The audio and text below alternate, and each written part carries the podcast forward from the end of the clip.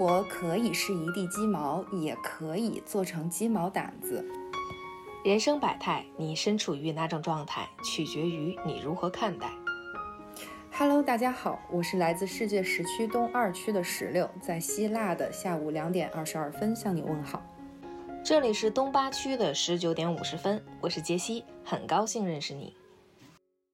哎，石榴啊，现在马上就该到这个中秋节了，我想问你个事儿啊，你这又给爹妈买啥礼物了？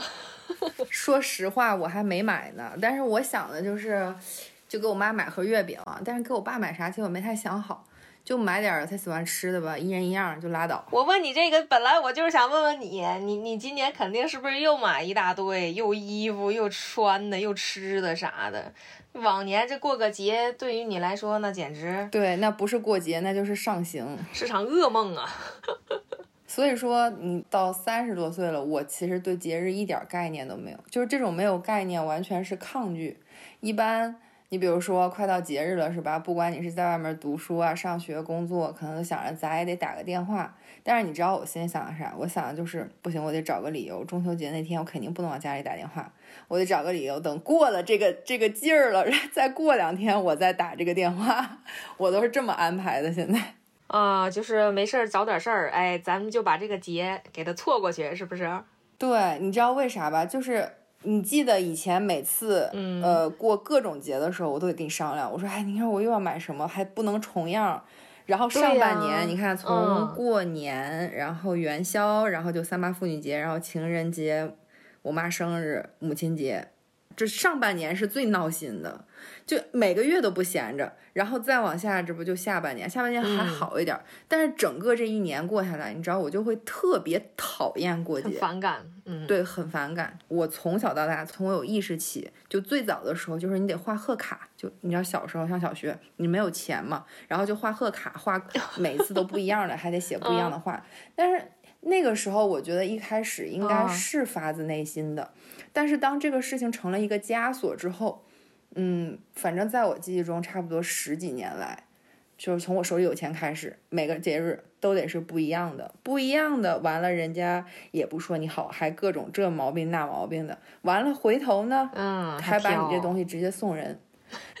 你不买吧，不对，节日都能忘呢，我又伤心了什么？你买也不对，然后买完人还不喜欢，完还说贵，买不对还不对。脑瓜疼。啊，你在外地上学的时候，你还记得吧？你都得给我打个电话，让我给阿姨订束花，满满的仪式感。然后你该买的礼物呢，我以为你没买呢，然后结果你说，哎呦，我都买了好几件儿连退带换啊，对，连退带换的。然后那个花肯定是他不能说什么了，他也不可能说这花不好看，然后咱再退了。那也说，哎，呃，好吧，我的天呐。记不记得有一次我回家，呃，我应该是去你店儿里，然后咱俩唠嗑，说一会儿你带我出去吃饭，然后我们还能再带唠会儿。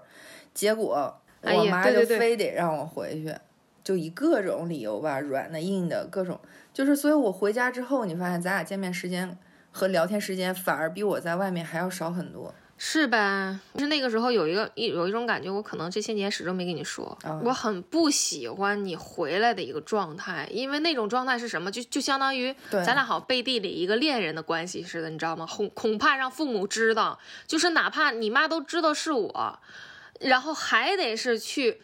你跟他出去，哎呀，没不重要，那个什么，你你得陪我去见见这个，你陪我去见个那个姨，我就觉得我的天呐，你都已经回来了，我恨不得说，哎呀，我特别想去解救你，你知道吗？就咱俩一会儿都朋友之间都不能去相处。我我现在对他的判断，我觉得他是嫉妒，就是不是因为你，我身边任何一个人他都是嫉妒的，然后朋友也是，就是不能有除他以外的其他关系。所以那个时候我回家，我特别不自由。我要想出来，我必须得写一个文案，你知道吗？就有点像提纲，我得以什么样和我的天，写个文案，然后把台词儿背下来。对呀，我得有一个合理的理由，我为什么要去？去这个事儿对我有什么好处？有什么必须得去、不得不去的理由？就是特别累，所以我你看我大学很少回家，也是因为这样，因为我一回家我就不自由。嗯，对你特别不愿意回来。我每次问你啥时候回来呀？你说啊，再等等吧，再等等吧，非必要不回家。对，然后有一次真的就是为了逃避父母，你你你也得回来了，但是你很想跟我去相处，然后。不得不瞒着嗯。阿姨，我去嗯。接的你，你又上我家来住的，又住了好几天之后，咱俩该吃吃，该喝喝，咱俩躺一个床上彻夜长谈，神仙日子，然后老爽了，又得跟你拿着行李给你送到火车站，明明你已经在我家了，然后我就从我家给你送到火车站，然后咱们要你又要把这一遍流程演一遍，哎呀，我的天呐，我真的觉得，就咱俩这波操作，你说也是绝了。但是我觉得，对于我们大部分年轻人来说，嗯，真的说回家过节跟长辈相处的那种疲惫，它是有原因的。它不是说我们真的长大了，说好像翅膀硬了啊，怎么怎么样的。就我觉得这个双方都是有原因的。就有的时候，你说本来你休个假，哎，自己在家里还可以放松放松，是吧？还可以休息一下，哪怕你就看看书，给自己充充电呢。嗯嗯。但是反而回到家，你还得说给自己加油打气，先整一套装备，然后才能走走完这个过程，要不然感觉都得掉半条命。反正我。我每次回去的时候，我是非常无法承受这种环境的，就是那种东家长西家短的时候，我感觉我的脑子就是直接就空掉了，就我不知道他们在说什么，然后整个人就就就傻掉了那种，就我完全真的就空了，你知道吗？就就叫嗯，对对对，说不了几句话，但是那个场面还都很混乱。哎呀，不停的耳边都有人在那唠家常啊，在唠这个唠那个的，然后自己吧，你想参与吧。不用你参与，就是你坐那儿就行了，你有这个人在就行了。你就是个吉祥物。啊，对对对，你让我们有个话题聊就行了。哎，那你说石榴，对你而言，就是你感觉这个过节让你最疲惫的是什么？我觉得吧，你有没有发现，很多时候我们回去到那个氛围中，父母跟我们说什么？或者说我们的感受是怎么样，对他们来说并不重要，他们只是不断的去输出他们，比如说这段时间经历的事儿的一个啊什么喜怒哀乐呀、态度啊、情绪啊，或者是。他们来自他们那个年代的一些对社会的看法呀，比如说对工作呀、对择偶呀、对生活、对工资的那些价值观，然后他会以一种他觉得说的特别合理的方式强加给我们。就比如说那个女生，你到多大你得结婚呢？你要不结婚，你不生孩子怎么怎么样？怎么怎么怎么样？就是。可可以想象，就是你说一个当代女性，然后她接受了全新的高等教育，走在了中国社会的前沿的时候，还要去听几十年的这种，呃不合理的这种束缚，然后你还不能反驳，如果你反驳，可能就会被背上你不孝啊，你不懂事儿，你怎么样怎么样怎么样这种东西。所以我觉得传统上的这个在本质上其实就是。就是长辈对我们强加的一种情绪，或者他们的价值观的强强制输出吧，应该算是这种感觉，让我们觉得很疲惫。哎，但是你发现没有，就有时候有一些年轻人，就是我们年轻人，比如说他，呃，创业成功了，或者是就一下子挣很多钱了，或者是一下子辉煌了那种哈，他也会做同样的事儿，就是他会回来干预父母，说，哎，你这个锅不能这样放，你这个盆儿不能这样放，你不能，你你这你找这老头不行，他他就是肯定是图你点啥，哎，你就觉得这个话像不像？对对对，确实就很像是一样的，就是那些长辈说给。这些其他的年轻人的就也是这个套路，嗯，然后这个时候这些这些父母也会觉得很崩溃，对对是这样。说我们可能经历过的比较多的是小时候父母对我们的一些指的一些路吧，对吧？然后告诉我们应该怎么去做，见到长辈打招呼，然后慢慢的就是变成了，嗯，咱们得随着长辈的那一套方式走，比如说孝顺这条路。然后等长大了之后吧，就像你说的，只有成功的人，或者是有点底儿的人了，哎，有反驳底气的人，他才可以说说反过来命令父母，你该怎么怎么做，你不要管我。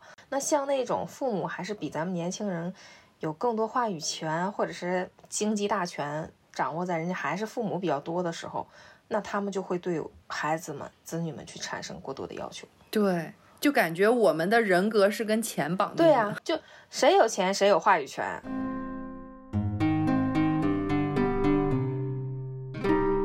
那说到疲惫这个的话，我一定要提一下我们家这个南哥了。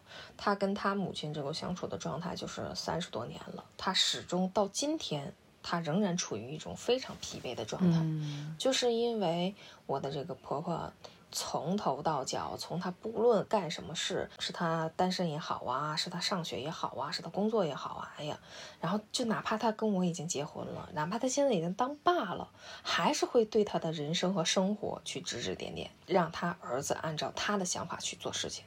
就比如说现在，嗯，他送完孩子，然后我去上班，然后那个南哥，因为他是他的工作原因是上四天待四天嘛，就这四天，对于我这个婆婆，都得是安排上。必须安排上。你去早上干嘛干嘛干嘛去，啊，然后那个中午要做饭了，哎，你去，呃，你给我买这买那个去。就是如果他要不去，我跟你说这个电话就一直会打，一直会打，直到给他打到他出现在他旁边啊，把这个东西都给他买回来，就 OK 了。哎，也不 OK，是因为 下午他去忙他的事儿了，就没空搭理我南哥了，就是这样。要不然的话，我跟你说，他就还是有事儿。然后我就跟南哥聊，我说：“你你对这种状态你怎么看？”他说：“我只有一个想法呀，我希望你不要活成这样就行，你千万不要活成他这样啊！你千万可别对我这样，我受够够够够的了。”我说：“那你为什么还要往一块儿去凑呢？”然后他就说：“我不凑行吗？你是没经历过呀，这一个电话一个电话催你啊！你要不去，那家伙哎呦，我太懂了。你不做不行。”哎，你没有立刻做，没有按他的要求马上做，更不行。我觉得我特别理解南哥，是因为我跟他有过同样的经历，就他已经就是侵蚀到你的神经，然后你的身体了。就也许别人跟你说什么，你可能还会想一下去拒绝，但是一到跟比如说他妈，或者是我跟我妈以前，就是感觉一下子就进入了那种那种模式，就好像我都不是我了，我都我都好像就就就。脑子也不会转了，然后也不会思考，也不会分辨了，就就一下就到那种状态，所以我特别理解这种压抑感，嗯，在南哥心里压抑了好多年，就这种模式对他来说是噩梦，你知道吗？就到了现在什么程度？比如说咱们现在聊一个非常开心的话题呢，是吧？哎，大家都在这聚一块儿呢，突然他妈来了一个电话，他就突然这个情绪就能变得很低落。喂，啥事儿啊？就这样了。就是我觉得有的时候我确实也是遭受过这种我父亲啊或者母亲对我的这种强加给我的这种感觉，但是没有到达这么严重。然后乃至于我跟我婆婆之间的现在的关系，就是她曾经也一度想控制我，因为她的控制欲非常强。她这个人是听不进去别人想法的，只能是让别人按照她想法去做。一旦你不认可，完了，那就绝对是你的错。所以这种感觉真的是给你感觉就哇好压抑。但是我觉得我能拒绝呀。然后她可能对我还有所收敛，那在她的老公和儿子面前呢，毫无遮掩。你能拒绝，是因为你是在成年之后跟他相处的，就是其实你已经有自己的一些，比如说你跟你爸妈形成的那种模式，就也许你爸妈对你也有略微的一点这种干预或者是管控，但是嗯，有一点你发现没有，就是你你急眼了，你可以跟你爸妈吼，对，你你可以去表达，就是你可以去发泄。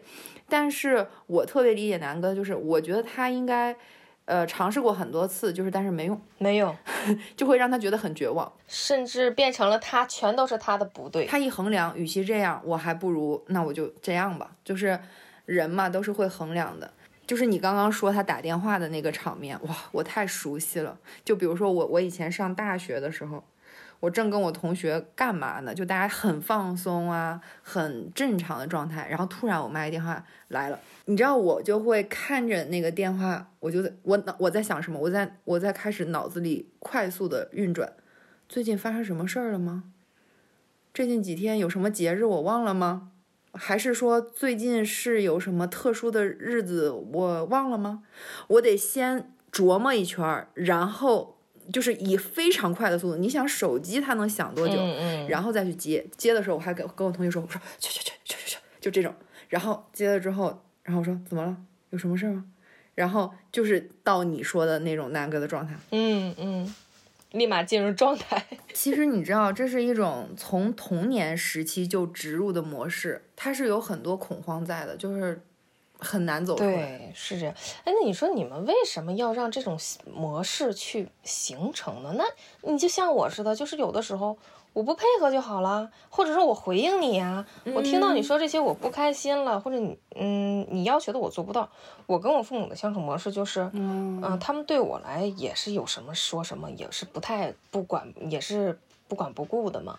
然后，但我对他们的回应恰恰也是这样，就是我会直面去反击，我会跟他理论。但我觉得你们好像就是缺少这一点，尤其是你，就有的时候就是可能南哥还缺理论呢，还大吵架呢，娘俩。但是吧，你咋吵，你你就在他们家就是形成一个什么样的概念，就是你永远当小辈儿的，你就不能跟老辈儿吵。哎，无论是什么样的话题，都是老的对。哎，我觉得你刚刚问的这个问题问的特别好，一下子就提醒我了，就是为什么我能允许这个事儿发生呢？就说的为什么我就不反抗呢？或者说哪怕我就拒绝一次呢？对，然后我刚刚就在想，就是好像从我们家的那个家庭教育，就是从小到大，就是我印象中哈，我妈可能从我有意识开始，她就在不断的跟我强调孝顺。如果我违背他说的话，就是不孝；我不按他说的去做，就像你说的，去做还不行，你得按照他的方式方法去做。还得按照他说的路去做，哪怕你知道这条路嗯，这条路不对，或者这个时下一个时间可能更好都不行，就完全就是得去执行他所说的时间、地点、过程、人物，全部得按照他那样。对对对，即使我觉得那样可能很麻烦，或者是不需要那样，都不可以，因为如果拒绝，就会背上一个不孝顺。然后平常呢，可能还会解释，就是说，对，呃，什么是孝顺呢？孝还不是重要的，重要的就是个顺。顺就是你得顺着老人的意思，因为你们是年轻人了，我们都是老一辈了，那我们其实很可怜，或者是等等等等，就就那种感觉像什么啊？我现在分起来，我就像就是，哎，你们长大了，你们有能力，你们很厉害，所以你们要去理解我们，你们要去包容我们，你们要去呃顺从我们。嗯，你们现在生活多好啊！对我们那是苦日子过来的。哎，对对对，就是小的时候其实没有办法分辨真与假，然后再加上这样的过程，其实我觉得就会形成一种状态。但是大了之后，你看现在有了自己的意识，包括去了很多地方跟不同的人相处之后，你会发现，哎，我同学他们家不是这样的，或者是我朋友家不是这样的，像你，你跟你父母就不是这样的，嗯，然后你就会去反思，到底这个标准在哪儿呢？对，为什么我要无限度的去顺从他？包括我对我妈这些年所做的，我觉得不仅仅是一个女儿的身份该做的，包括她伴侣的身份，所有应尽的义务和责任，甚至是她的妈妈该尽的义务和责任，就是至少这三个角色全部压在我一个人身上，我都去做了。所以嗯，我觉得这嗯这是一个原因，就是我们会被孝顺，嗯，扣在扣在下面，它像个大锅盖一样。确实是这样。我就刚才听到你说这些，就让我让我突然觉得这种疲惫感。有的时候真是你你不管进行什么样的反抗都是无用的，就是换不来一个平等的一个角度。你刚才说的就是这三个身份，你可能啊既得当他妈，哎又得当他伴侣，然后你实际是他孩子。我现在没说嘛，有的时候我跟我妈的状态也是这样，因为我妈有病，虽然我已经成家了，但是我也是一度的这些年备受这个孝顺两个字的困扰。我也是感觉这个孝顺这两个词，有的时候要分开来理解，更多的是孝不够，还得是顺，就是它是它是那种绑带的，甚至是那种捆绑式的。我不仅要满足他们的需求，我可能还是要涉及到照顾。嗯，因为我妈妈是生病的状态嘛，所以说是这些年我从十七岁要到医院去给妈妈送饭，去陪床，去守夜，去跟医生交流。你你想，十七岁正好咱们都是在念高中的一个年纪，我就步入到了孝顺的这个行，就是这个阶段里边。对，但是我觉得，如果你是心甘情愿的去做这件事儿的，你想去爱你妈妈，因为在她生病的时候去照顾她，我觉得倒是没有问题。但是你爸呢？对你问的非常好，就十七岁的时候吧，我妈刚得这个病的时候，我说实话啊，我一点反感都没有，我更多的是害怕，我怕失去她，我才十七呀，我不能没妈妈呀，因为她得的是肾病，她浑身肿得非常厉害了，而且越治越肿，越治越肿。因为那个时候确实是不得不说啊，我妈被误诊了。后来是发现越治越不对，才发现这个东西好像走错了，然后又做了一次活检，然后拿到了北京协和医院。第二次这个报告给出的结果是，真正的它是属于他这个病情的。可是那个阶段，在他没治好的时候，我是很慌张的，因为我没有说经历过怎么去伺候父母，而且甚至那个时候给我的感觉就已经是很严重了，你可能要做好更坏的准备了。说那个时候我我没有任何埋怨，而且那个时候我父亲还在外地，他回不来，我就承担了所有，我又要上学，然后又要送饭，又要守夜，然后第二天又要上学，导致于那时候我每天上课的状态就是天天在睡觉，然后老师也说我你还学不学了？我说不学了，大不了不学了，我要妈还是要学呀？我要学业干嘛呀？我都妈都没有了呀，我也我要再不去的话，就这样我持续了小一个半月，所以我的课程也是在那个时候。我的学习成绩就开始往下走了，我有点放弃了，可以这么说。但是这些年到我今年三十多岁，我已经有孩子了。我经历过陪我妈妈去住院去治疗的这个过程。我从十七岁一直到现在，我数学不好，你帮我算一下，三十二减十七，奋斗了多少年？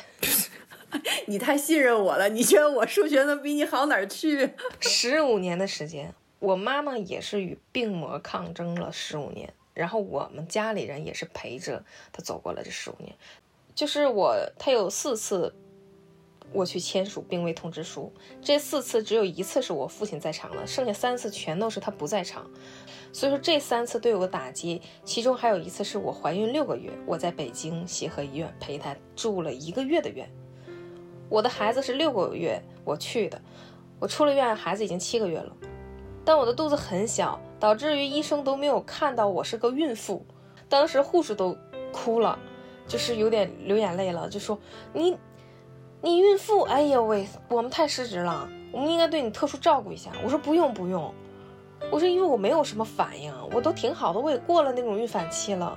我说最主要就是我也要感谢你们，你们把我妈妈又救回来了。所以说那个时候就是，在我六个月的时候。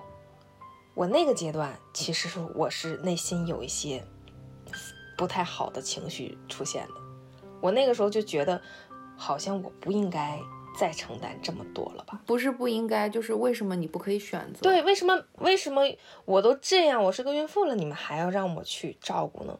就是大家为什么会这么做？然后我又为什么会去接受这个事实？对你为什么要去接受呢？我就想问这个，为什么你不拒绝说，哎呦，那我现在身子重也没办法。对呀，当时我的婆家对我其实也有意见，包括我的老公都有意见，因为他们跟我思想不一样。就是因为我告诉你原因，因为这些年大家习惯了我去做这些事情。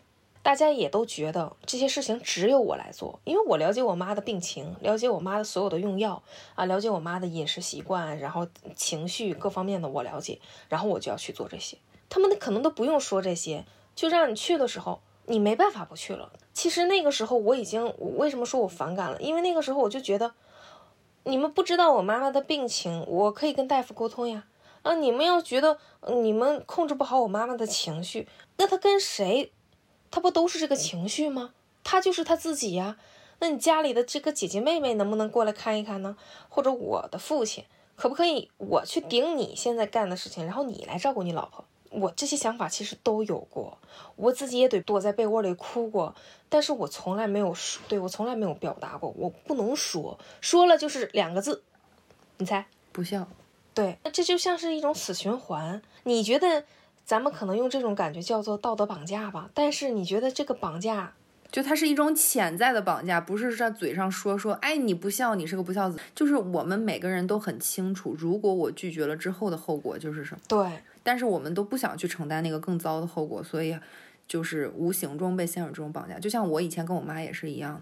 嗯，总有理由，就这种疲惫感是你没有办法用任何事情你去，你你你去跟他对峙的。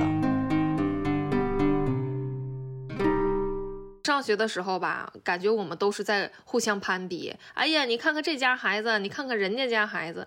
可算熬完上学了，到工作了，又开始比啊。他进入了事业单位，然后他去做生意，然后他继续读读书，啊，你看看你，现在你还得出来，连工作都没有着落。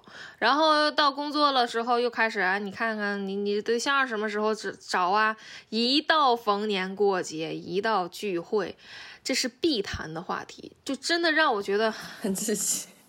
就是你发现，不管是哪一种，不管是说好的还是不好的，这里面其实有一个最重要的问题，就是边界感。可能是老一辈人吧，他们对自我没有边界感，然后还会就是侵入到我们的边界感之中，所以就会让我们觉得很难受。就更别说隐私这个东西，在他们那儿应该就不存在。对对对对对，好像他们的能量就是吸取别人家的家长里短。哎，支撑他活到现在一样，就好像从他那嘎伸出来一个八爪鱼的爪子，逮谁吸谁，逮谁抓谁，就是那种感觉，毫毫无边界。嗯，我不知道为什么会这样，但是这种没有界限的相处，确实让我很崩溃。就是在过去的那些年，但有一件事情特别神奇，你发没发现？就这些家长里短当中啊，无论是家里人还是外人啊，他们很少去问比自己好很多的这样的人。如果说你的孩子现在正在国内读一个不错的二幺幺啊九八五这种本科呢，其他家比如说他的朋友的孩子出国了，破格了，录取了，简单一带而过了。哎，那谁家孩子也是挺出息，完事儿了，就专门挑那种家庭不如你，好像更有话题感。好像就是更能显显得他多么多么的有经验，就说，哎呀，那可不行啊，可得让他好好学呀，啊，可得让他找个好人呐，哎呀，这这一年，这这一辈青春就这几年，呃，苦点累点算啥呀？妈呀，我现在听你说话我都上头，脑瓜仁疼，上头吗？因为我从小就是从这环境中长大的，所以你看到没？就是不是有那么一句话，不是真的所有的亲人朋友。都是真的为你好，嗯，但是他会以打着为你好的名义去跟你说三道四，就是这个是真的可能存在的，就不是说这些人坏，而是说这是人的人性，他可能自己对自己的那种安全感是不全面的，所以他需要去找到一个比我差一点的，然后我以一种哎呀关心你、指导你，虽然是打着我对你我为你好的名义吧，实际上我觉得。是为了填补他内心的空虚和安全感。嗯，确实，这些东西好像就是他们生活当中的一个乐趣了，而且是种习惯。这也分人，有些人不太在意别人活成什么样，他更在意咱们自己活成什么样。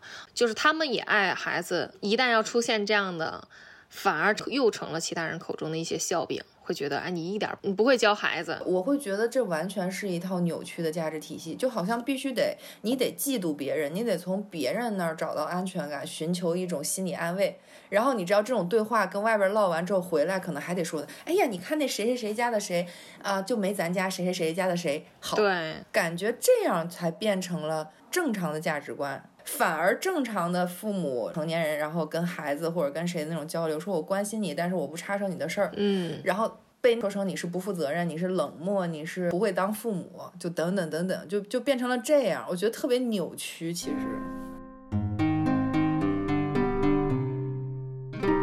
嗯，给我的感觉吧，就是这些年，嗯，越来越觉得过节呀，真的还不如不过。然后就是现在，首先有自己的家庭了嘛，有些节日吧，咱也不得不过，对吧？你这这老少同堂的了，咱现在也有小家了，上有老下有脚的，呃，不，上老下有脚，下面是有脚，脚挺好。就是要问问自己，真的是很讨厌面对这些七大姑八大姨吗？我们更讨厌的可能是在这些关系当中，没有人去为我们去说话。因为如果我们去开口说了这个话，可能会变成好像要顶撞长辈啊。但是如果说在这个时间段，当别人去对你说一些拿你跟其他孩子比较啊，或者是说一些你的不足的时候，如果咱们的父母或当时说出来一句啊，我闺女不用，我闺女她自己觉得开心就行了。但凡有这样的一样事情发生，我觉得其他人也不会再去对你做出什么评价。是一样的道理。小时候，如果父母是更多保护我们的、捍卫我们尊严呀各方面的时候，那长大，我觉得这个东西是不会变的。他他只会越来越去重视我的这个东西，观察我的一些心理活动啊，然后或者是一些为人教导我一些为人处事的方法。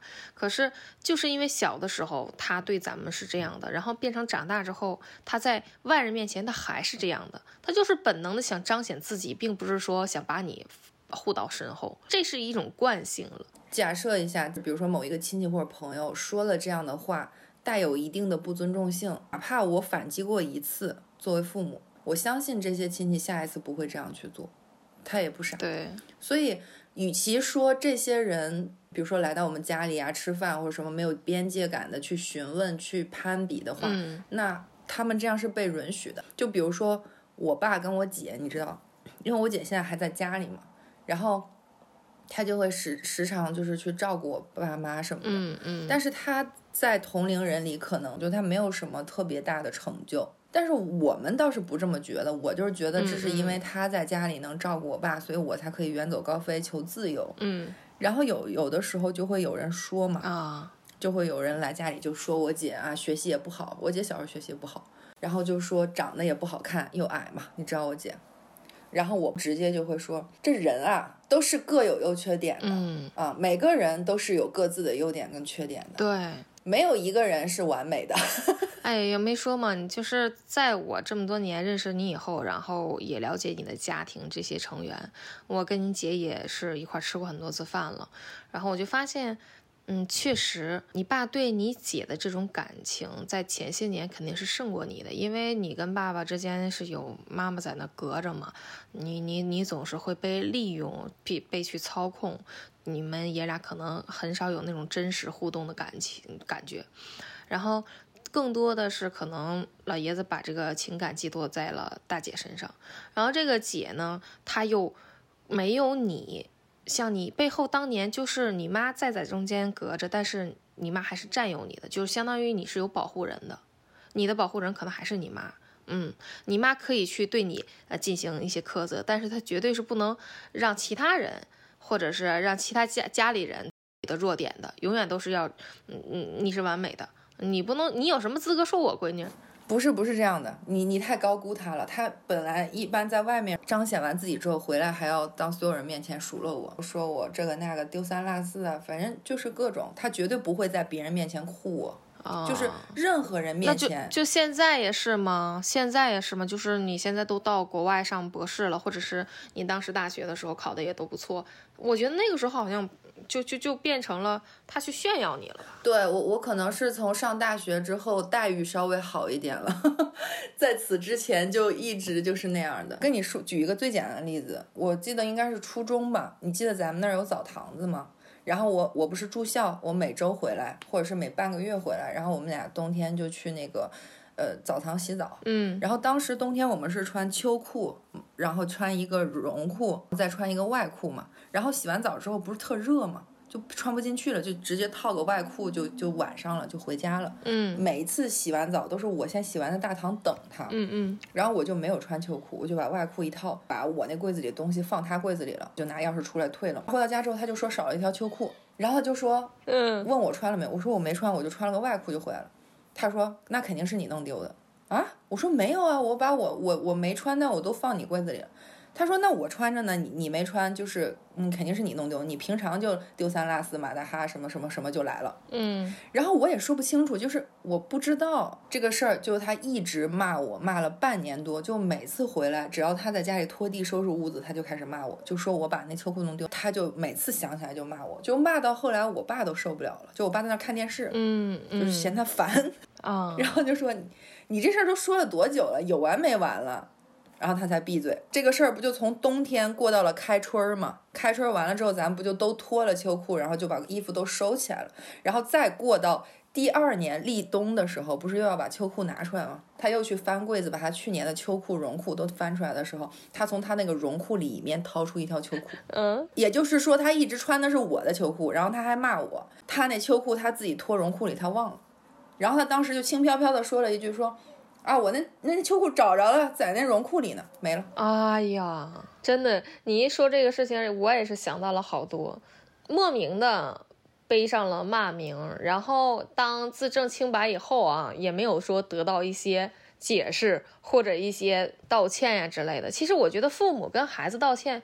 反正可能是咱们这代的一些观点吧，我觉得没什么。我经常给我闺女道歉，因为我经常会有我有控制不住情绪的时候，但我反应过来或者我发现的时候，我会及时跟她说对不起，妈妈刚才不是说针对你，是因为呃用其他的事情让妈妈很生气，所以说对你态度不好。关键现在我们俩已经达成了一个嗯非常和平的一个状态，就是好的，我知道了，妈妈，那下次的话你注意就好。我说嗯好。我允许我去犯错，我也允许我去道歉，我也允许他去接受，或者是他不接受。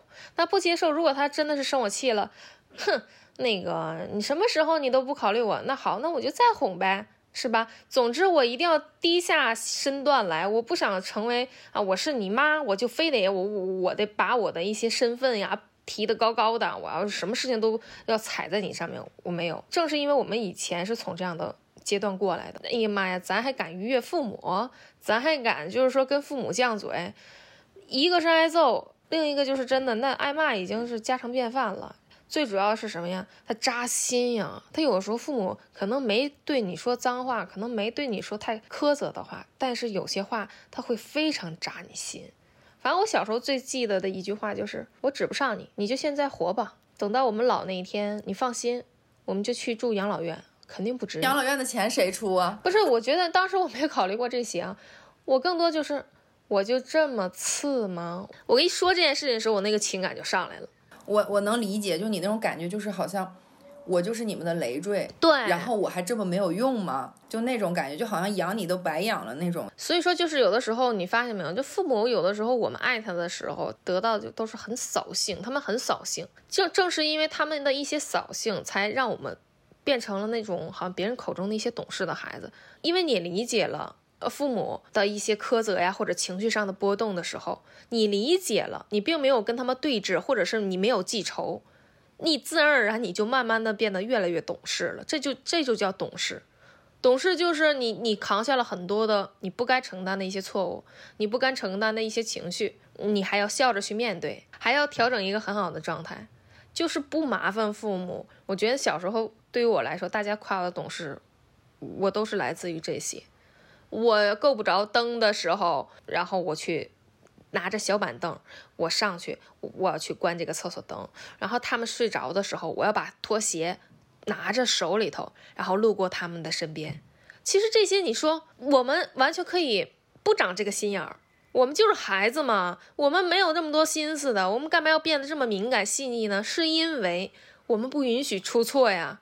我一旦要从他身边，我哒哒哒跑过来，可能就就来一巴掌打你屁股上了，或者是我要是说我够不着厕所灯，就会得来一句你说笨呐。所以你发现没有，咱们成长那个年代，就一般对一个孩子的评判标准就是要懂事儿，要听话，然后要孝顺。这这三个词儿，我我感觉就是目前我会的语言里面，嗯，没有，就是没有这个词儿，你知道吗？就是这意味着是中国独创的一个东西，就是懂事。什么叫懂事？就像你刚刚解释的，就相当于我们要去承担本该不属于我们东西。我就开始怀疑，就是为什么我们那个时候会是这个样子的标准，就而不是说看到这个人他有什么优点啊，他有什么特殊的美德啊，就不是这样了。完全就是以懂事和听话贯穿所有，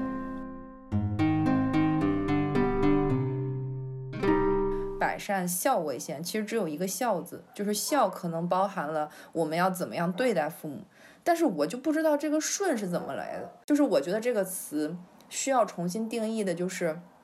嗯，比如说，如果我说我要去孝顺他，我觉得我孝顺他是应该的，那这就是我自己的事儿。如果别人站出来说你应该去这样，你应该去孝顺他，你应该你这样就是不孝，我觉得这本身就是一种道德绑架和对孝顺这个看似很光鲜的一个名词的滥用，然后成为啊我可以指责你的一种方式。我觉得每个家庭就是有每个家庭的不同，每个家庭的境况有每个家庭的。境况的不同，那这种所谓的孝顺父母的方式，它也是不同的。我觉得孝顺这个事儿吧，就是没有说是谁对谁错，而是应该界定，就还是个边界的问题。你应该界定这个动作的发出者是谁，就是我孝顺，那是我的事儿。但是如果你拿着这个孝顺来对我指指点点，那就是你错了。至于我孝没孝顺，那是我与我父母之间的事情。我的父母可以反过来说，哦，你不孝顺我，或者是我觉得我没有尽到孝顺。但是如果说跨越了这个边界，其实都是站在一个道德的制高点，然后就去指责、绑架、去评论。但是其实染指的是别人的关系，就比如说你跟你父母，你跟你的爷爷奶奶，那是你们的事儿。也就是说，只有你的爷爷奶奶能够评价说，哎，你是不是一个孝顺的孙女儿？别人其实是没有权利来说这些、来评价这些事情的。就是我觉得说到底，嗯，你说让我们感觉崩溃、感觉压抑、感觉很不好的所有的原因，就是没有边界感。没有边界感，对，不仅仅是在父母跟儿女身上，甚至来自于亲戚朋友对每一段关系的这种染指，还有整个社会对每一个人的这种没有边界感，就让每个人感觉都很窒息。就好像，如果我怎么样做，才能显得是一个孝顺的人，显得是一个好人，显得是一个优秀的人，那么我在这个社群中才能够，哎呀，喘口气的感觉，还不是说舒服。所以我觉得，当每个人都是朝着这样去做的话，那大家就真的只做表面功夫了。我其实不知道我们这样表述会有什么样的后果，但事实上从我的角度来看，我觉得确实应该把每个人的权利还给每一个人，就是每一对儿女有他自己去孝顺他的家人、父母的方式和能力。那你说有些人他自己都入不敷出呢，你让他去给父母很多钱，那对于他的父母来说，这是不是另外一种担忧呢？是的，所以。我觉得应该把这个权利交给每一个当事人，而不是交给每一个社会人。我现在看到有很多家庭，包括我们现在传统上的一些定义，就是把孝顺这个词语当做万能的挡箭牌。对，一个是挡箭牌，另一个就是说，它是一种索取，就是索取什么？就是好像是你对我好，我才会对你好；你要对我不好，我就理所应当对你不好。有一次我在婆婆家吧。呃，然后是南哥的爷爷，那就是我孩子的太爷了嘛。因为他们老一辈儿吧，可能是有一些纠纷，哎，有一些争争议，那都是我婆婆和公公当年结婚的时候，老爷子可能对他们俩的婚姻呀没提出太多的帮助，包括以后南哥长大这个时间里头，这个当爷爷的也没有说呃多么把这个长孙当回事儿嘛，啊，可能积累了一些长年累月的一些恩怨吧。到我的闺女见他太爷的时候，然后就有一次是他在给菲儿夹一个菜的时候，菲儿说：“哎呀，我不用你夹这个，我不吃这个，你不知道呀。”然后我就说：“菲儿，你怎么跟太爷说话呢？”我说：“你可以不吃，但是你为什么要这个语气呢？那我都不吃这个，他哥为什么给我夹呀？”我说：“太爷不知道你不吃什么。”我说：“再有一个，你凭什么挑食？”我说：“你你你你这不吃那不吃的，才导致你现在才这么瘦。”我说你要么你就都吃了，要么你不吃可以，你留着，你不许说太爷呀。你跟太爷这个态度不对。我刚说完这个话，我的婆婆就说：“那个，我孙子有啥错啊？不吃就就说出来呗。那个再说了，用他家呀。”然后太爷就觉得我夹个菜还夹错了啊？我让你们，我让你们这小辈儿的一顿数了。我稀罕稀罕我重孙子不行呗？然后我说爷，我说没有不行。我说这绝对不是你的错啊！然后我就让我就又跟菲儿说，我说无论是谁长辈，菲儿你都要去尊重他，在别人没有伤害你的同时，你都要去尊重他。如果伤害你了，你可以去跟他提出质疑或者提出反驳，这个我支持你。我说太爷对你做什么了吗？没有，那是因为奶奶跟他就这么说话呀。我说奶奶跟他说话那是奶那是奶奶的事儿。我说跟你这么说话了吗？我说太爷对不起你啦，太爷是跟你犯过什么事儿啊？然后说没有，然后我就跟他就是在桌子上说，然后他奶就说，哎，行了行了，别说了，吃饭别说孩子，然后我就不说了，我觉得没必要了，这种争论点没有必要，因为在他奶奶那儿，这老头不用太尊重，这老头心眼多着呢啊，这老头我跟你说很自私的一个老头，但是在我这跟我没有任何的过往，哎，没有跟我犯过任何的事情。在我孩子那，那那更是了。一个太爷爷对一个重孙子，他有什么伤害吗？那我闺女一定要保持一个尊重的状态。你看，嗯嗯，菲儿跟他奶在一起的时候，营造的一种感觉就是让菲儿觉得你得跟我一样的，你我对这个人什么态度，你就得对他什么态度。但是如果这个时候没有一个像你这样的明晰价值观、明晰责任人的呃态度去把这个话拨开的话，其实他就会受到这样的方式的影响，这也是一种没有没有边界感。你看，我们会说那是你们老一辈的事情，不要牵扯到我们。我们怎么对他，那是我们跟他的事情。其实我们无形中已经将这种关系拆得很清晰。但是好像在老一辈中，他们就喜欢一种什么样的方式？就是我对这个人有意见，你你要是跟我是一家人，你就必须得跟我站在一起，你必须得跟我跟他一起有意见。然后我跟这个人好，你是我的孩子，或者是你是我的比较好的朋友，你就得跟我是一样的，就得。跟他好，就必须得不分青红皂白、不加分辨的跟他好，就要不然你就背叛我。就他会有这样的一种模式，就我跟我妈之间就有这种。我记得我很小的时候，我妈还带我回去，然后我老姨还有我二姨还有她她各种他们的孩子吧，然后就一起吃饭。你知道那一天吃了多少顿饭吗？那一天吃了五顿饭，就相当于上一桌下一桌，上一桌下一桌。嗯，是，比如是我老姨还是谁，就说了一个什么事儿。就对另外一个人，可能他们之间有点矛盾，你知道吗？就我不记得具体什么矛盾了。我当时就在旁边作陪嘛，然后他的意思就是说他在这事情上多委屈，就跟我妈说，然后就好像俩人不知道怎么咔嚓就站一起了，他就要为他去讨公道，为他去出头，就觉得他受委屈了。然后呢，就带着我就去了我老姨家里面，然后说怎么怎么样，要跟人家去对峙。是那个人也是亲戚，就是我忘了是谁了。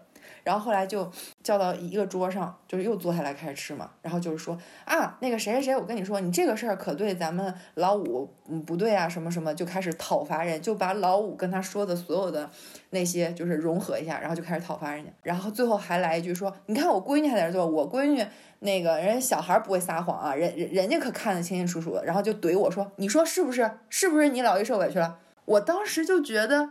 你有病吧？就是我又回来那个劲儿了。我当时就觉得你有病吧。然后他我妈看我不说话，可能就觉得就来气嘛，就没顺着他上。吃完这顿饭之后，我老姨就很无意中的就是走到我面前，就哎呀，一看就不是我们家人啊，就突然来了这么一句，就面对面的跟我说。嗯，我当时也觉得很诧异。就我现在回想起来，我才感觉到，其实他们要的是那种你一说。我是你家人，我就得完全不分辨是非，不分辨一切的跟你站在一起。嗯啊，跟别人去杠，也许其实你错了，或者是有想的不周全的地方，或者是有误会的地方。就是我会感觉啊，那个时候的模式就是这样。但是我觉得到我们今天，就是应该有一些边界感。当然，我们可以允许说，你婆婆觉得说她那么对我的，所以我就这么对她。我可以允许她是以这样的方式，但同时对我来说。就是我觉得别人怎么对我是别人的事儿，但是我怎么对别人那是我的事儿。就刚才你说的嘛，觉得你说孝是孝，顺是顺，但是孝顺摆在一起，它真的是确实是挺挺拧巴的。对，因为你说顺，你要顺谁呢？顺感觉就是服从啊，完全的顺从。那你说父母他也不是神人，他也不是什么，他也会有。呃，分辨不清的时候，他也会看不清事实真相的时候，那难道作为我们儿女，就是说我们接受了更高的教育，是吧？我们走在了社会的前沿，然后我们还要去完全的认同他们可能对五六十年前的那些看法，然后还要纵容他们继续在这个事情上陷入痛苦之中？我觉得真的是笑吗？我觉得其实这不是。如果说我们能够用我们的新的一种观点说，也许当年的事儿，你用这个角度看看呢，是不是？就结儿就解开了，是不是误会就好一点了？说不定就没什么事儿了。所以我觉得有时候必须要把这两个字拆开。就是看到的就是很多父母可能上来说：“哎呀，我担心我儿女不孝顺我。”就是完全就是一种绑架。就他就希望的是不是孝，而是一个人挣钱了，有社会地位了，有社会能力了，然后完全的服从他所有的想法，甚至抛下自己的人格、自己的自尊和自己原本的。比如说小家庭的婚姻生活和自己原本的亲子关系，然后绝对的去服从一下，就是我觉得这个完全是，你要把孝和顺摆在一起的，它是一种绑架的形式了。但是更多的更多的时候，就是孝，它是起于心爱爱，对，起于爱，然后就是它是从心理层面上去灌输我们的一件事情，它更多的是让我们知道什么叫孝道，什么叫孝，孝是对长辈的一些。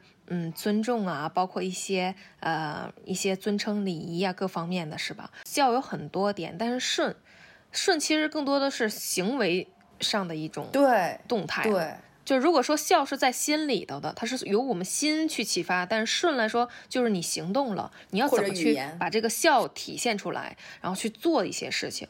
但做这事情也有很多面。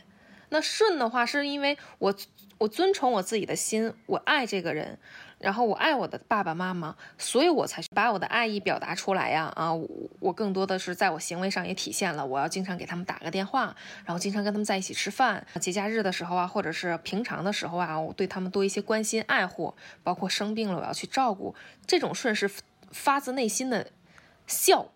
他才会去做的顺啊，他是双方都非常开心的一种。但是有些顺是什么呀？就是强加的像那种绑架的顺，彼此思想上去定义的孝，然后去做出来的顺，他就显得很格格不入。就是你怎么做，你发现对方也会察觉出来，对，你这个还不如别做呢。你对我就是表面上的事儿，那我们又做的这个人呢，又发现 我该做吗？我根本也不想做呀，但我又不得不去 做呀。现在对于我们现在这代人来说，我们的对于孝顺的理念就是什么呀？我可以跟你进行心灵上的一些互动，我可以跟你通过其他方式，我去体现我的孝道，而且我也不再说像以前一样百依百顺了。你你想让我做什么，我都要去按照你的思想去做，我不能提出一个不字，一个不字就是说，就就可能得来的就是你不孝。我敢去遵从我自己心上的那个感觉，我不想给你打这个电话的时候，我不要去给你打，我愿意跟你去沟通。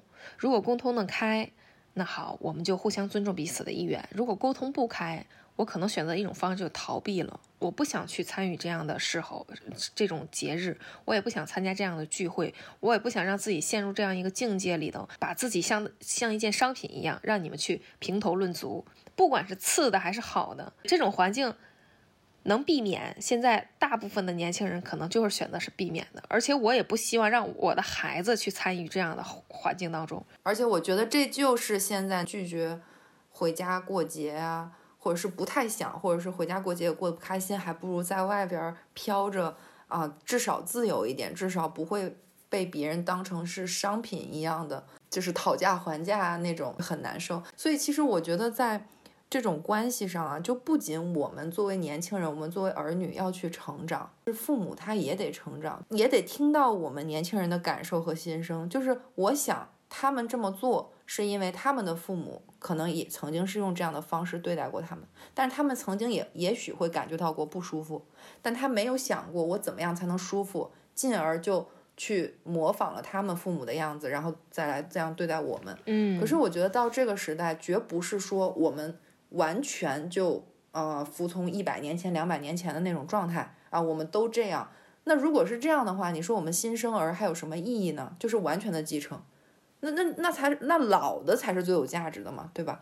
所以我觉得，嗯，父母的话，至少允许年轻人去表达他的想法和感受，然后呢，也要去成长，而不是一味的把他想的那些东西强加啊、呃去输出，去要求别人。就是我觉得这种要求是很容易的，但是被要求的人其实是很难的。是的，这个年代可能更多的并不只是说我要你去干什么，你怎样做才是对我好，而更多的是，在你觉得你自己好的时候，你来再对我好，我会更舒服一些。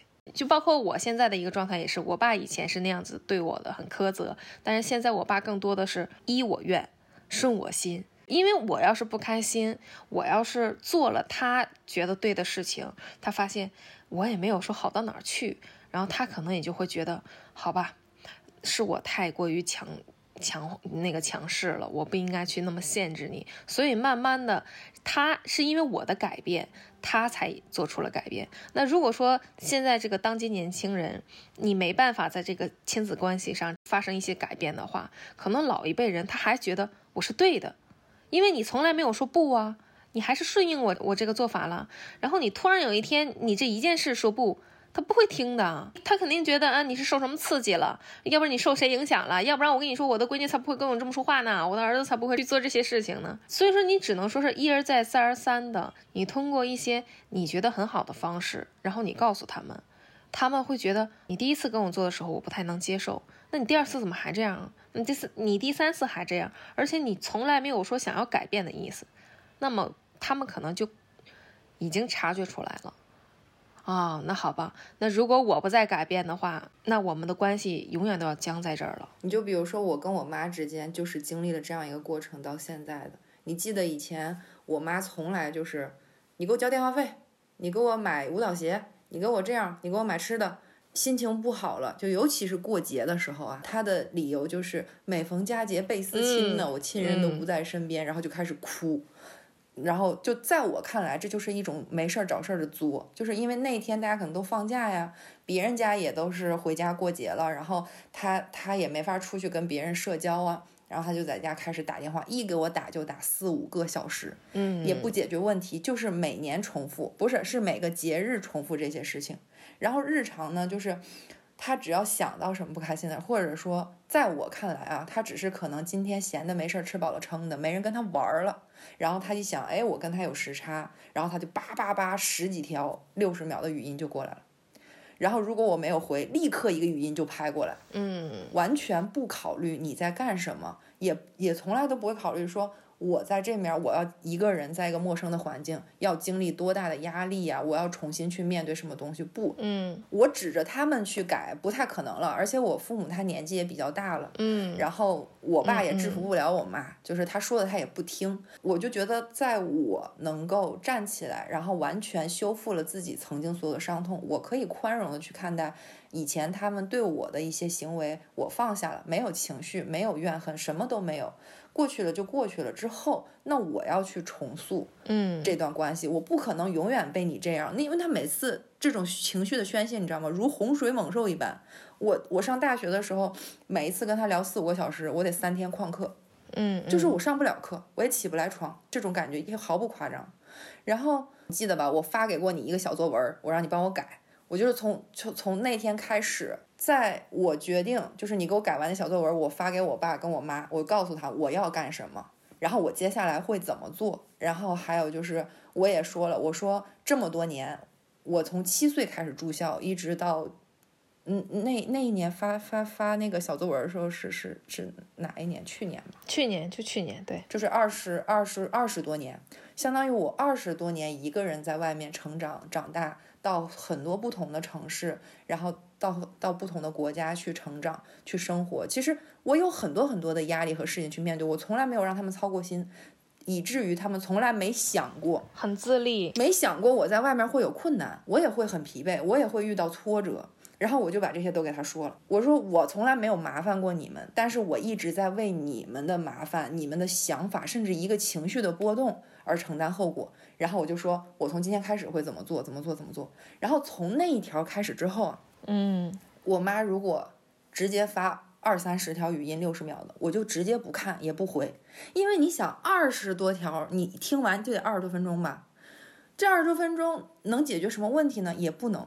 所以她每次发这样长段的时候，我就会回嗯妈，我我在忙，我没有时间听。你要有什么重要的事儿，你文字留言吧。嗯嗯嗯，然后刚开始的时候，他肯定是非常 drama，就是非常烦，就啊，不像以前那么爽了，这这这这怎么还不回我了？这是这什么什么？他一定是有这样一个过程的。然后那个时候他就会到处找事儿，嗯啊，找这个人的事儿，找我爸的事儿，然后出去找朋友，然后作，然后再给我打语音啊什么什么的。然后我每次都是强调，我说我很忙。我我现在没时间看，或者我干脆就不接，所以我就弄了俩手机，嗯嗯嗯你知道吗？然后那个手机我就平时放在家里，我就不听，就是我允许他有这个挣扎的过程，因为确实跟他以前那种很有优越感、很舒服的啊，我一有情绪了就有人接着，我一有想法就有人给我买单的那种那种地位，确实是一个很大的差别。嗯嗯然后他受不了，这是正常的，但是你得给他一个适应的过程，然后慢慢慢慢的，在这个过程中，就是还有一段是什么呢？就是我开始分开给我爸妈买东西了。就以前，假如我要给我爸买，我必须得经过我妈的同意，然后由她转交给我爸。然后上次就是发完小作文之后，我就是我想给我妈买什么我就买什么，我想给我爸买什么我就买什么，你们彼此都没有任何权利去对我要给彼此做的事情指手画脚。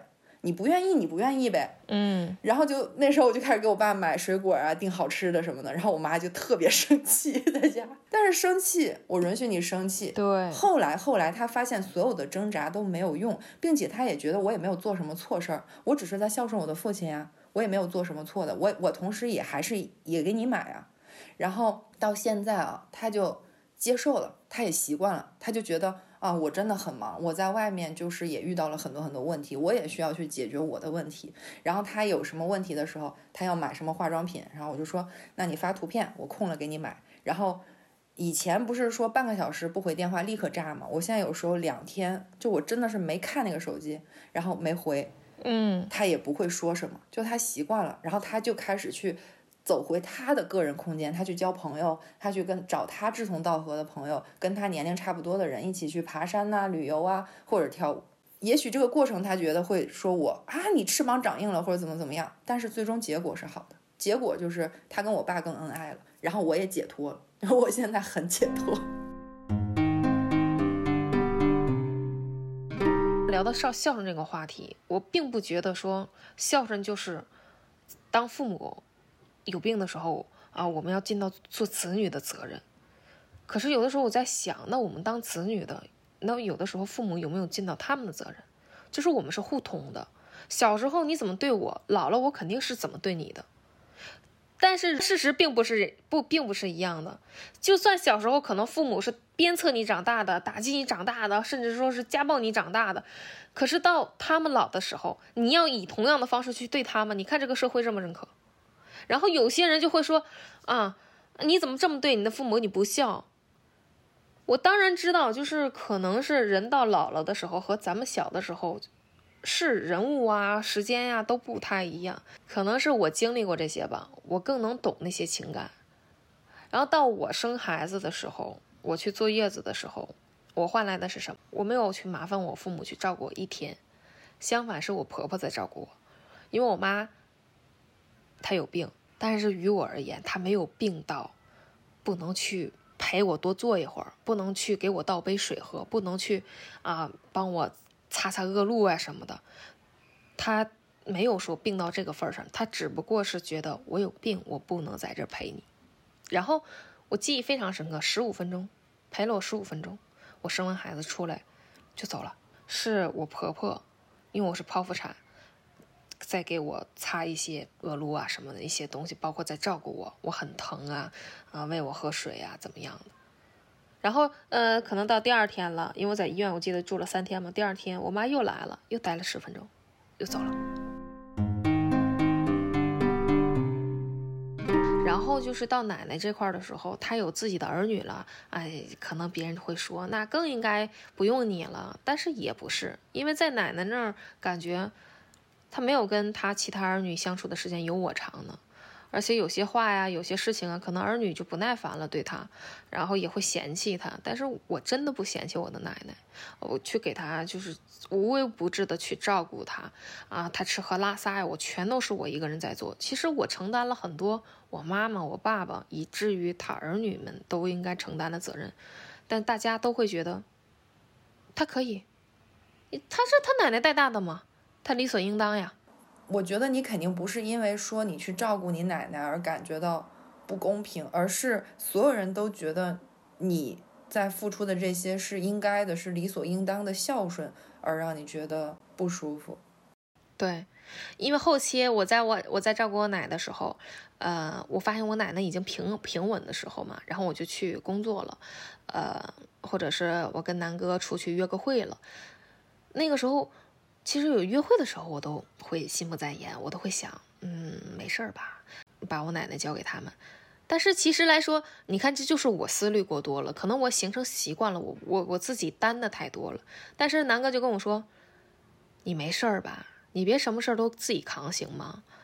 有些事情是该我们当儿女做的，有些事情不该。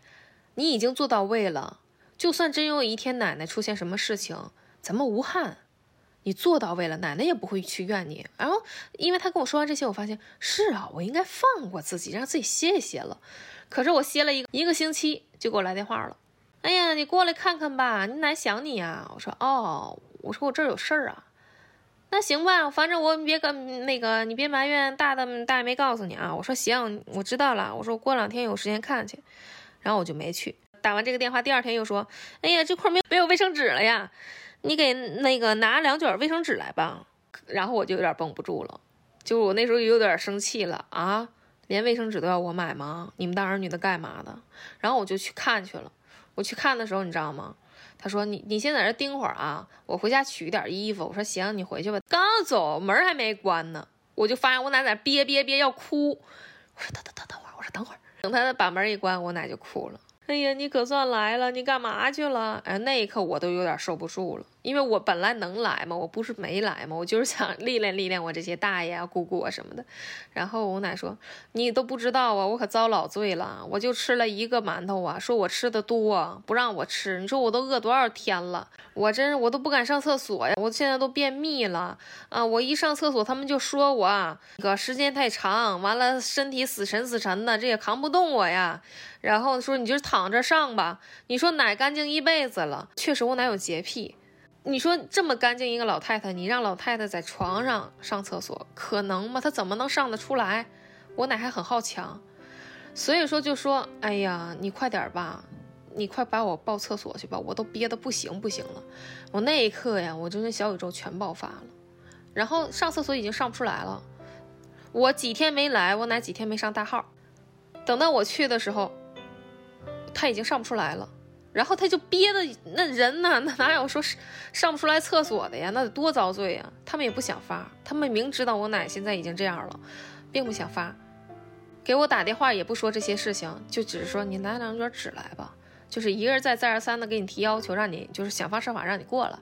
过来了之后，你得到的就是还不如自己在这儿呢。然后我就跟南哥商量，我说你再给我一段时间吧，我说我可能。嗯，你别挑我理，我可能要忽视你一段时间了。我说我想把我奶奶好好照顾照顾她，她现在情况也在这摆着呢，也没有太长时间了。我说我不想让自己留遗憾，我也不想让我奶奶走了有遗憾，因为如果让天天让这些人来看着她，我觉得还不如让她直接给个痛快方式。然后南南哥也说行吧，你去吧，有啥事儿你跟我说，我下了班我就过来。我从来没有说想把这件事情让他跟我去一起承担，因为我觉得我承担了，其实我不太该承担的东西，但就没有必要去绑架别人了。我所以说我还是很感谢，对我听着都觉得很感动。就是你想想，就是这三种情况都要我去承担，但是我承担了以后，当你们再发生什么样子的对我的一些指指点点的时候，还挑剔我的不足的时候，哎，我有底气了，我反驳你，怎么着？我是对你不好了，我还是对你不孝了，啊，连你们的妈我都管过，你都不说挑你的兄弟姐妹的毛病去，你还挑我，然后啊，我还不能跟你们说不，凭什么？前些年啊，但现在我不敢了，因为现在确实是这些年，嗯，他们也承担了我的很多错误吧，为我承担了很多后果，我也没有那个底气了。但前些年我还是有的，我选择什么样的人嫁，我觉得我也有底气。你们不要干涉我啊，我就算走错了，好，我自己走。我觉得你说的这个确实是这样的，就像我跟你说，我说为什么我能够从我跟我妈的这个巨大的伤痛，还有这种模式中走出来。但是南哥还没有，就是因为我为我为他做了至少，嗯，就是超过三个角色不该去做的东西，我都做了。就是我可以说，我从任何一个角度，我都可以内心就是问心无愧了。然后再加上那个时候我已经考上博了，就是你不是一直希望我读书读到最好吗？我也都做到了，你已经没有什么可说的。就是这个好像确实是一种底气，然后。再加上我去看到所有的真相，看明白这背后的原因之后，我才能够真的毅然决然的，我不在乎了。你就说我不孝吧，就是，所以那个时候，我一开始不再满足他这些过分的要求，他的这些过度的情绪去买单的时候，他肯定是要来指责我的，他肯定是要说一些有的没的，就是说了很多很不好听的话，我现在真想不起来了。但是吧，是是情绪是有一个过程的，就是到后来，到后来，你说人真的很奇怪啊。就是以前我不是也在意大利交换嘛，交换的时候，嗯，你知道我妈喜欢喷香水，你知道以前那些年哈，就是她最喜欢用的那款香水就是那个迪奥的真我，你知道在国内真我卖多贵，然后我每次出国都会给她买很多很好的香水。就她觉得所有的一切都是应该的，然后还挑这挑那的，嗯但是她她就是看不到说，嗯，你的心，哎，我为什么要千里迢迢的，然后在众多的香水味道里去找一款你喜欢的呢？直到几个月前吧，就有一次他他可能真的就是把以前我给他用的给他买的所有的都是全部都是大牌的香水都用完了，然后他就跟我说香水没了，然后我给他买一个香水，然后我知道他最喜欢用的那个，但是我一看国内的价格，我就有点犹豫了。我当时就看了另外一个牌子，就是小瓶的，大概就三百多吧，就是是一个小轻奢的牌子，就那个味道也比较偏他喜欢的味儿。然后我我就给他买了这个。首先，我以前都是好几瓶好几瓶的给他买，然后很贵，这回我就花三百多给他买，然后他反而觉得啊、这个好好呀，哎呀这个好贵呀，什么什么，就是你会觉得人真的是很奇怪的。如果你一味的付出，没有边界的付出，他也不会觉得你好，他只会觉得你是应该的。然后，当你自己真的慢慢回归一个正位的时候，你在你的这个边界上给他做一点，他反而会觉得，哎呀，哎呀，受宠若惊。，时不时的给点甜头，和那种天天给甜头，他就不觉得甜了。所以说，你有没有发现这种关系就像有的时候你很懂事，你做了很多对他很孝顺或者是很百依百顺的事情，但是在他们那儿得到的回应就是很扫兴，他去破坏你的这个这个点，你尽心尽意的去给他挑选了这么多东西，就是为了博得他的一个认可，博得他的一笑，可是他得到的就是挑剔。我在这儿要给你暴露一个秘密，你记不记得那年你斥巨资给我妈买的她喜欢那个月饼，刚好也是中秋，你记得吗？就你说特贵，然后然后说那个就是现，对，你是觉得你们家人吃的特别好吃，然后你特意给他订了买的，就我知道你的心意嘛，然后你不是给他送去了嘛？我不知道他当你面怎么说，但是他后来转过来就跟我说，啥破玩意儿还那么贵，一点都不好吃。这这这是这这他眼光也不行，是不是让人给骗了？就这么跟我说，我当时就想，不管真的假的，人家愿意给你花这么多钱去给你买，一个是看在我们俩的感情上，一个是不是对你的认可？你是奸还是傻？那我花两毛钱给你买个东西呢？哎呦，哎呦，我说石榴啊，你今天跟我聊这个话题，我太感谢你了，要不然今年中秋节我又买这个月饼去了。但是我妈她有一点就是她不稳定，就是她喜说一个东西好与坏，那完全取决于她当天的心情，或者是她，所以所以你习惯就好了。就我不是在这吐槽他，对，可能就是我说的，可能就是我说的，他这个月饼太好了，然后他反而他就是那种反性思维，他很强。对，就别人说好的，在他那儿可能就是不太好。你倒不如说这个不太好，或者是也不要太强调，过于强调这个东西，他反而觉得，哎，这不错啊。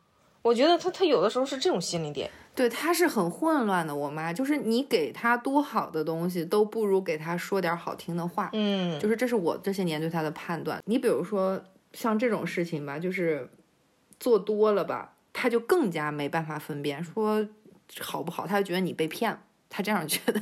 对，那你没办法定义到底是咱们不懂事儿，还是说他过于扫兴了。但我就觉得，确实有的时候父母很扫兴，很扫我们的兴。我通过自己的成绩和努力，我赢得这个奖学金，然后给给我的父亲母亲买了很多的衣服啊什么的，我都没舍得花。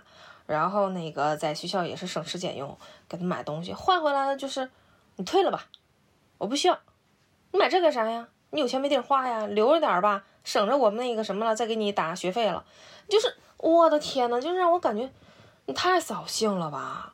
我这么贵重的这种东西，或者是我通过努力赢来的，其实我就是希望得到你们的认可，或者说你接受就好。开心一下，对你不要评论，或是你不要你不要再贬低我了吧？我这个东西送过来，如果要换的是贬低，我干嘛呢？我我是脑子有病吗？啊，我没地儿送了吗？我送个我送旁边一个就捡破烂的，他也得对我说声谢谢吧？结果到这面让我退了，还跟我说还不如抵你那生活费了呢。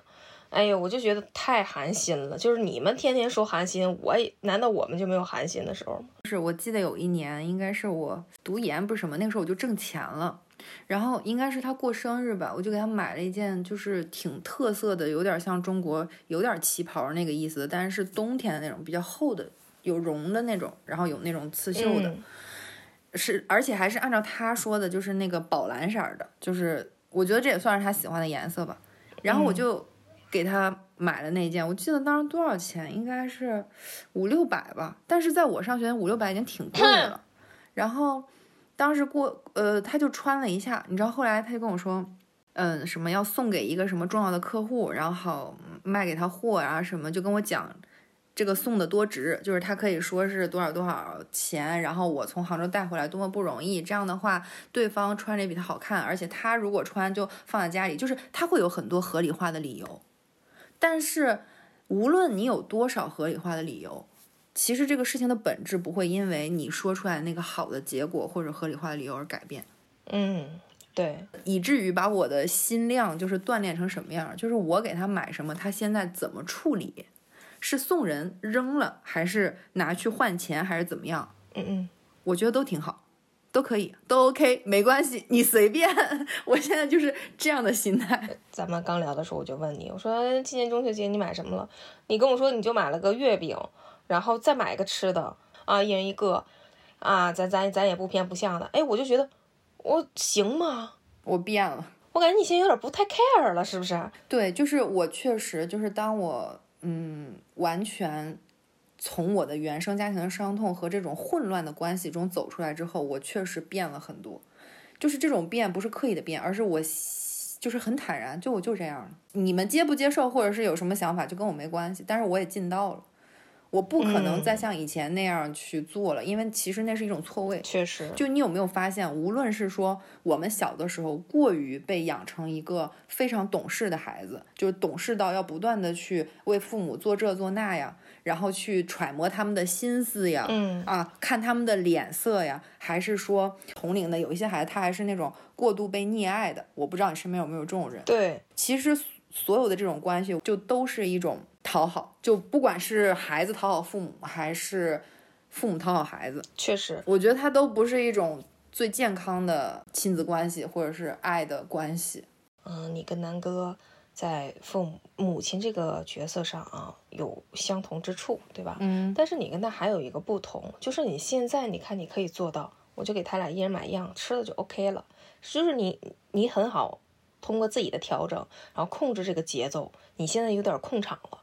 你能 hold 得住了，其实你 hold 得住的是自己，对不对？你还是 hold 不住别人。他们该怎么做，他们还是那个人，但是在你而言就无所谓了。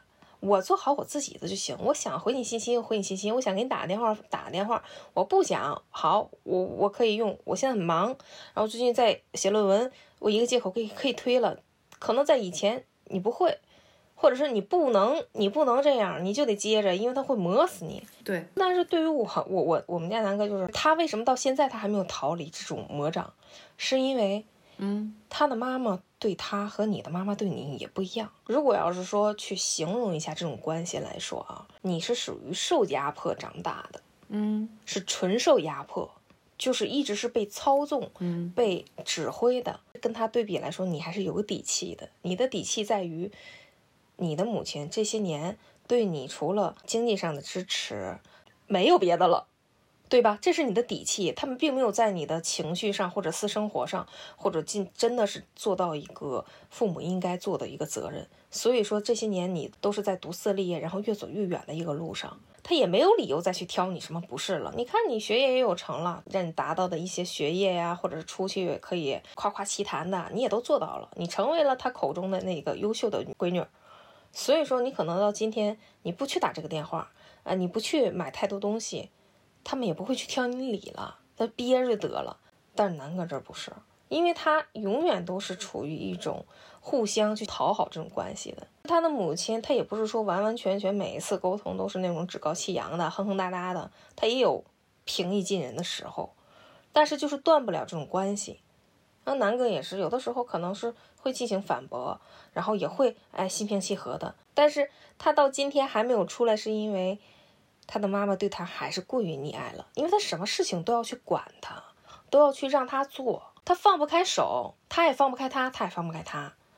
然后就是还有一种就是纯是过过度溺爱，就是不让孩子去做任何一点事情，就什么事情都是父母去给你安排的妥妥啊。我明白了，就是你你补充的是。不是说所有的状态就是要么是懂事的孩子都像我妈跟我那样啊，就是他就是纯扫兴，我是纯懂事儿。然后有一些就是呃，这孩子纯被溺爱。其实还有很多是像南哥这样的，就是他也有懂事的时候，但是他也有被溺爱，他是混在一起的。对啊，我我觉得这样可能真的更难，非常难。所以说，他不是没反抗过，他比你强，他经常跟他妈吵架。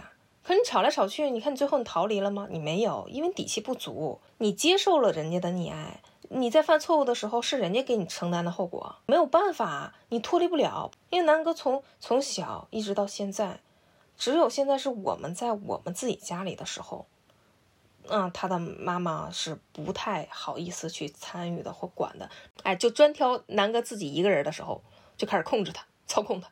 你过来，你干嘛？给我干这个干那个。你不做，你不做行吗？不做磨死你！想吃点什么了？他妈都不用他他说，直接就给他买来。爱吃螃蟹，爱吃皮皮虾，来吧！只要你下班，家伙给你做的老多了，这就没办法，他堵你嘴呀。关系还有就是纯溺爱的啊！我有个叔叔家的儿子出国了，我说嗯，他怎么出的国呀？然后学习成绩也不好啊，他爸给他花一百万出的国。然后我就想啊，出个国花一百万，出国了之后。没待两星期，一个男生啊，比我没小几岁，天天在国外嗷嗷哭啊！我不行啊，我不行啊！我我我一句英语，他因为他是在寄宿的家庭嘛，那总不能说再找一个旁边给你整雇个翻译吧？成天你这点努力你都不做吗？那你还想出国？就是当父母想供他出国的时候，他就好于面子嘛。哎呀，太好了，我可以吹牛了，我在我朋友圈，我出国了，我家有钱。好，你出国了，行。你总是要自己去面对一些事情的嘛，他连这点事情和抗压能力都没有，就是待了两个星期都不行了，天天哭，天天跟父母去求让我回家吧，我求求你们了，让我回家吧。然后父母说你在那多待一段时间，你这个语言就通了。你天天他说不行啊，我天天比比划划的，我跟个哑巴似的呀，就是每天都是他说我出去吃饭靠比划，我我想干点什么，我要点什么东西，我上个超市买东西靠比划。那他说。太难了，真的不像他想象那么简单，我就出个国就 OK 了。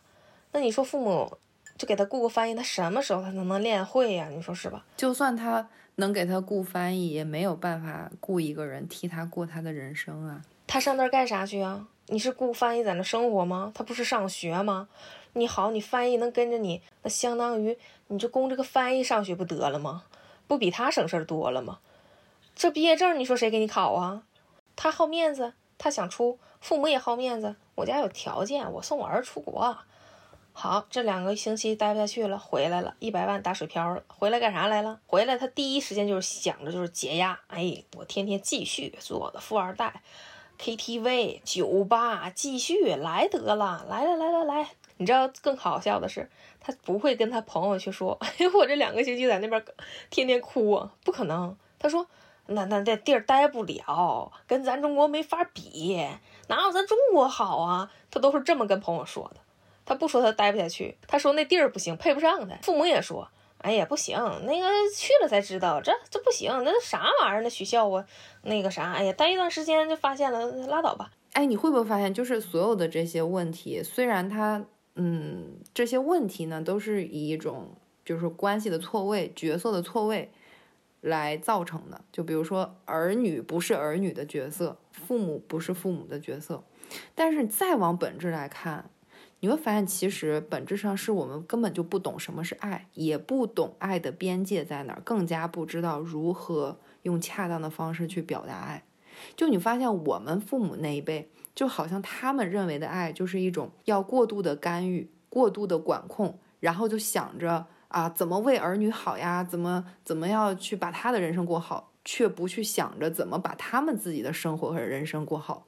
然后呢，等这些儿女长大之后，有一些哈，他可能就会反过来用父母曾经对他的方式去干预父母的老年生活，啊，觉得你应该这样，你应该那样。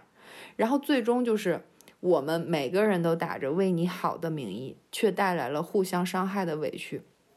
就是我感觉我们所理解的这个爱特别的，呃，不全面。就是这个不全面，是我们忽略了说，这个爱得建立在是互相尊重的前提上，然后也得允许说，啊，我的儿女可以与我不一样，我得允许我我的儿女是我的儿女的样子，我不能老想着把他的人生过成我的样子，我的人生。那那如果我用他的人生去实现了我人生的梦想，那我这孩子的人生怎么办呢？谁来实现他的人生的梦想？就是我觉得，可能根本原因是在这里。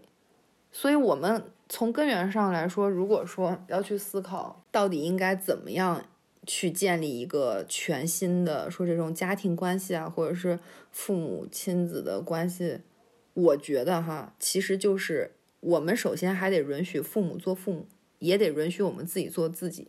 呃，他就像是你刚刚说那个父母，他就宁可花一百万去给孩子铺路，都不愿意让这个孩子去吃他人生的苦。那他的人生就只能由父母来买单，所以说，我觉得最好的方式应该是允许孩子去吃孩子的苦，也允许父母为自己的过时的观念，甚至是情绪化所带来的后果负责。这样的话，我们每个人才可以在正位的关系中正向成长。就现在很多咱们这个长辈啊，父母在教育我们的时候，都会说你应该怎么样去做才能是啊更好的道路？你应该好好学习，然后就能有好工作，有好工作就能找着好对象，好对象就能生出来聪明的孩子，然后一代一代一代一代就这样传下去。还有很多就是说，当年可能父母有一定的。啊，愿望吧，但迫于这个当时的条件呀也好啊，也没找到好老公，没找到好工作，然后也没有说更好的发展前景。等到有孩子了，一定要在孩子身上全面性的发展，然后每天这个班那个班就报就得了，就学就得了。孩子不喜欢的话，逼着也得学。然后就是现在，你要不去这么做的话，他们就会说拿这种老一辈的思想观说啊，你才知道多少啊，你吃过的盐，那个都没我走过的路多。然后那个总会拿这种的思想去强压给我们，就是这本身它就是让大家对于孝顺这个概念吧，或者对于这种尊重有所误解。那真正的尊重的话，应该是让孩子自由发挥，我在能为他提供更多力所能及的一些环境和条件当中，去靠他去研究、去筛选，我喜欢什么，我想走什么样的路。在你这条路上，我们如果有条件的话，或者是呃尊重你的话，也同意的话，嗯，好，我们会推你一把，对吧？我们做你的后盾，你就放心去闯吧，你放心。所以说，你发现没有，就是不光孩子要成长，其实父母也要成长。就像你说的，父母总是会用他的，嗯，比如说来自于五六十年代的那一种。观念和对社会世界的认知，去绑架孩子，说你得这样才是好的。但其实这是一种非常搞笑又盲目的自信。就你想，社会这个时代都已经往前推进了至少五十年了吧？那如果你的孩子他在用你五十年前的经验和认知去践行他的一生，然后等到他成年的时候，至少得是七八十年之后了。嗯。那这不搞笑的吗？他如果真能成功，那也就是说，他能够成功的最好的样子，就是你今天看待你自己的样子。他不可能能够超过你了，因为你的认知就是从你小时候来的。所以，我觉得孩子他的人生应该把他的主权放给孩子手上，但是父母，他不是说当了父母就不成长了，反而应该也是要。跟孩子一起在这个全新的时代一起成长，在所有感情当中吧，确实要掌握好这个度很重要。就是在父母跟孩子之间也是要存在这种边界感。你想，因为孩子他会越来越大，他会有自己的思想，然后他会去有 自己想走的路、想选的人、想活的生活状态，他都有自己的思想。那父母们，我们到不同的阶段、不同年龄，有的时候。我们一一辈子其实真的不是说为孩子活的，我们还是自己。我们因为，嗯，把孩子长大了，也抚养长大，那是我们父母应尽的一个责任。当然，你责任履行完了之后，现像像现在我周边的人都在说，啊，哪是生个孩子就那么简单的呀？这生个孩子，那哪是生孩子呀？这把你的人生都毁了。你下半生不用干别的了，就为孩子活吧。孩子上学操心，工作，然后那个结婚生子，你还得给人带孩子呢。你都没有自己人生，然后后来我就想，有这么惨吗？凭什么呀？他上学，我供他上学；他工作，我还供他工作。他一定要经历了各个阶段的这个苦，他才能知道，他得履行什么样的责任。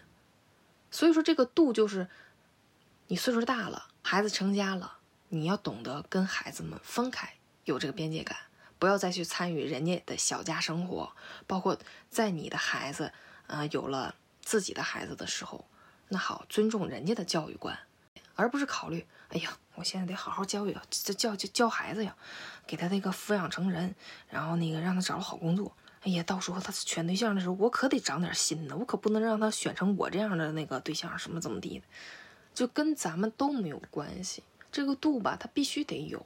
就是你刚刚说你认识的父母，就他们说，哎，养孩子你就没有自己了。就是我有一个很犀利的想法，也是基于我跟我妈的这个相处吧和成长，就是我会觉得，其实对于人来说，你过好自己的人生，并为自己的人生负责，其实是挺难的。但是如果你去要求一个孩子，你让他去做这做那，其实作为父母你是没有办法对他的人生买单的。也就是说，父母肯定会比孩子早走，但是在你在的时候，你看到的是一片祥和。我可不可以把这理解成，就是这是当了父母的成年人的一种对自己人生的不负责任，还要道德绑架孩子来完成他的人生，其实是一种偷懒。因为你想，如果一个成年人，你让他去在成年人的这个阶梯上往上走，他还是要努力的，他还是要面对很多痛苦的。但这个时候，你让他去做小孩一年级的数学题，是不是很简单？所以我觉得很多时候在这种关系中，是一种隐形的、聪明的偷懒造成的。对，就是你觉得你坚持不下来的东西，好，当你有孩子了，你要让孩子去坚持下来，我觉得这就没有理由。就像平常我跟我女儿的相处方式，我要是在想画画的时候，她一定会去画画；那我要想读书的时候，他才他就会想起来，哎呀，我作业还没写呢。你要用你想做的事情去正确引导他，而不是说你自己都没做到，然后你要求他去做到。这个东西它本身就没有那种幸福度。所我们说全新的亲子关系也好，或者说健康的这种跟父母的关系也好，它是没有一个统一的标准，说我们设定一个你必须要一二三四五这个样子，其实不是这样的，而是把这个权利交还给父母和孩子双方，让他们基于他们自己的家庭状态，然后去找到一种彼此都舒服、彼此尊重，而且彼此都能够感觉到被爱。然后能够很好的一种方式去相处，我觉得这个可能是需要双方共同去磨合去找的，而不是能够一一概而论的。你就比如说我哈，虽然同一个家庭，我比如说我跟我爸平常的表达，可能他他是这么跟我说的。前两天给我发信息说，闺女啊，我这两天经历了一个。特别让我感动的事儿啊！我现在就给你分享一下我这个故事，你感觉像不像一个网络博主？然后他就开始给我讲那故事，然后讲完之后说：“哎呀，我在这件事情上我的感悟非常深，就是一个人的性格呀，就是就是完，他就开始说他的观点，然后他就说：嗯，我就给你讲讲这个。但是你看，我爸跟我姐，就是我俩同样都是女孩，我爸跟我姐的方式就是，有时候我爸跟我姐说这些观点，他可能不太能够理解，你是不是脑子傻？”啊，有病吧！啪，挂了。这就是他们俩的方式，就是你不能说那样就不爱，或者是我这样就爱。事实上，你知道，我爸跟我姐的关系可能更加亲密，但这就是彼此之间最适合、最舒服的习惯的啊这种方式。对，你说对了，就是舒服。真正的好的爱意吧，我们跟父母相处的话，我觉得就是一定要处于一个舒适的状态。因为表达孝顺的方式有很多，什么样的人，他能通过什么样的方式去表达这个孝顺，真的不是说他个人就能完成的，还是相互的。有的父母他不需要你回不回来，但是你把面子给我做到位了，我好我好有个话题跟我这个周围的 街坊邻居我去吹。你看我，你看我孩子多优秀啊！这这这这是忙回不来。你看这家伙大闸蟹、大龙虾，啥最好给我买啥。哎，他可能通过这方面，他就能获取这种感觉。那有人可能就是，哎，我不需要这些，我只需要你简简单单的回来陪我吃个饭就 OK 了。所以聊了这么多啊，我们对于孝顺这个概念，可能是在于我们三十来岁的这个阶段的时候有的这些感悟，可能在未来的十年、二十年、三十年，我们又会有更深的感悟。年龄越来越大，我们对孝顺这个。定义吧，可能就是担子也越来越沉，因为我们父母也会年龄越来越大，所以说这是我们永远去不可避免的一些问题。但是我觉得这种关系，它就是跟亲子关系、跟恋人关系、跟友情其实也是一样的。无论是什么样的感情，它都需要一种叫空间感、边界感。嗯，我。我对我们不，我们不强加于对方去做自己意愿的事儿，也不奢求对方啊去给自己制造一些啊咱们每天盼望的一些结果呀什么样的。有些笑它很张扬，它也是仪式感满满的，逢年过节必有礼物；但也有些笑它很暗淡，它是毫无新意的。也有一些笑是什么？是双方都懂，他把爱放心里。彼此呢都留有空间感，去做对方心甘情愿去做的事情，不被道德绑架，也不去听别人的一些评论是非，那可能才是真正的对于孝这一点，我能给的全部的一些解释了。所以我觉得孝本应该是一种在亲密关系或者是亲子之间关于爱的一种表达方式，我们每个人都有权利去找到。属于自己的那一份舒服的、喜欢的方式，去对我们的父母表达这种孝意。孝要怎样去理解，要看在心里的分量；顺怎样去行动，要看每个人的能力。但无论用何种方式，都别忽视爱的初心。我是杰西，我是石榴，我们下周见。